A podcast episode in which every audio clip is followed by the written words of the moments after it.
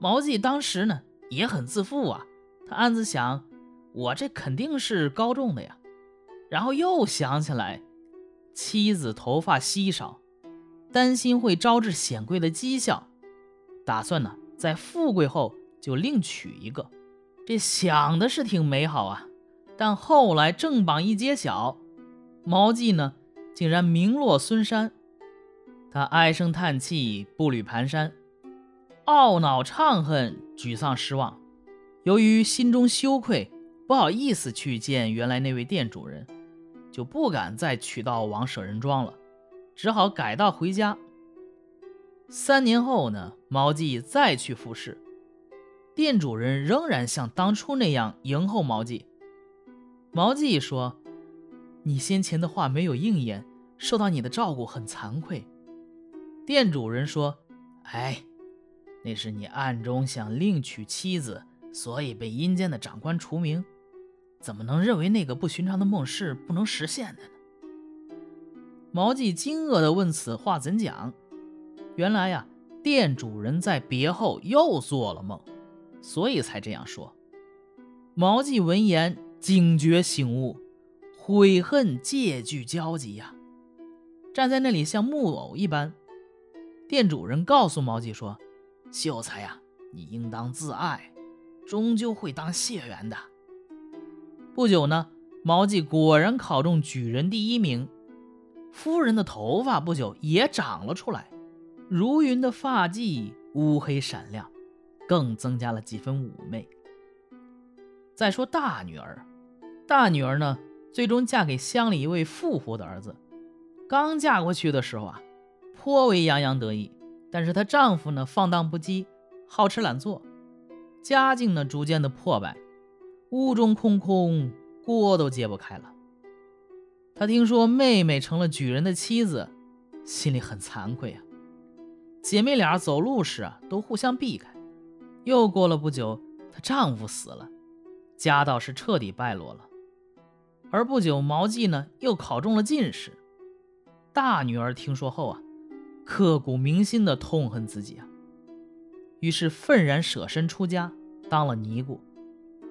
等毛记当了大学士，重归故乡时，大女儿呢勉强打发了一位尚未剃发的女弟子到毛府来问候，希望毛府能赠送些钱财。及至来到毛府，毛夫人赠给绫罗绸缎若干匹，把银子呢夹在中间儿。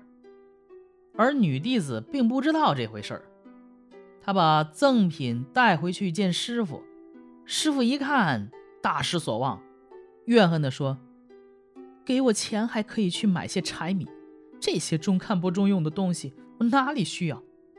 便命人送回。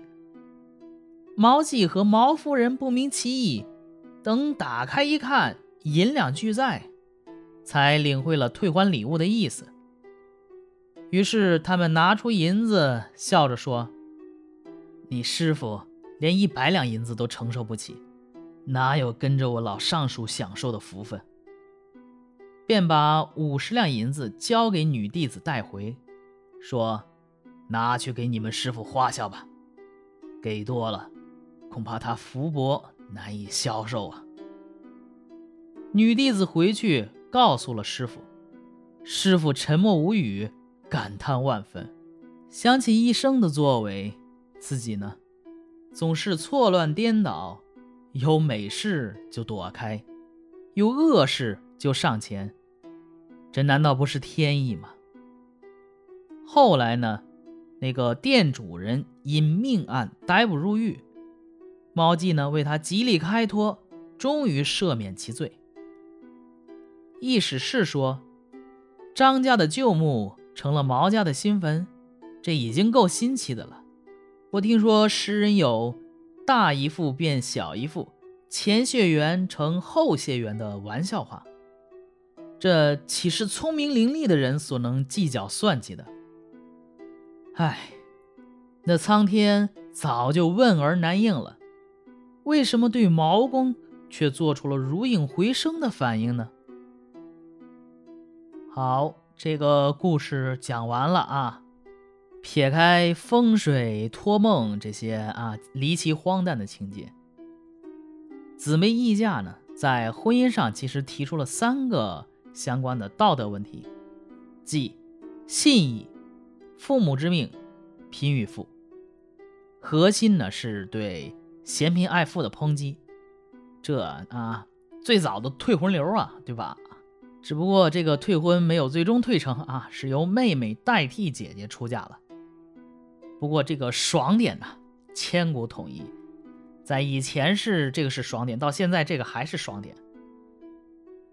就毛公的婚姻故事本身而言呢，姊妹议嫁原是事实。不过呢，依照任城孙阔图根据叶县县志的考证啊，蒲松龄的姊妹议嫁那有两个情节上的事实，其一呢是。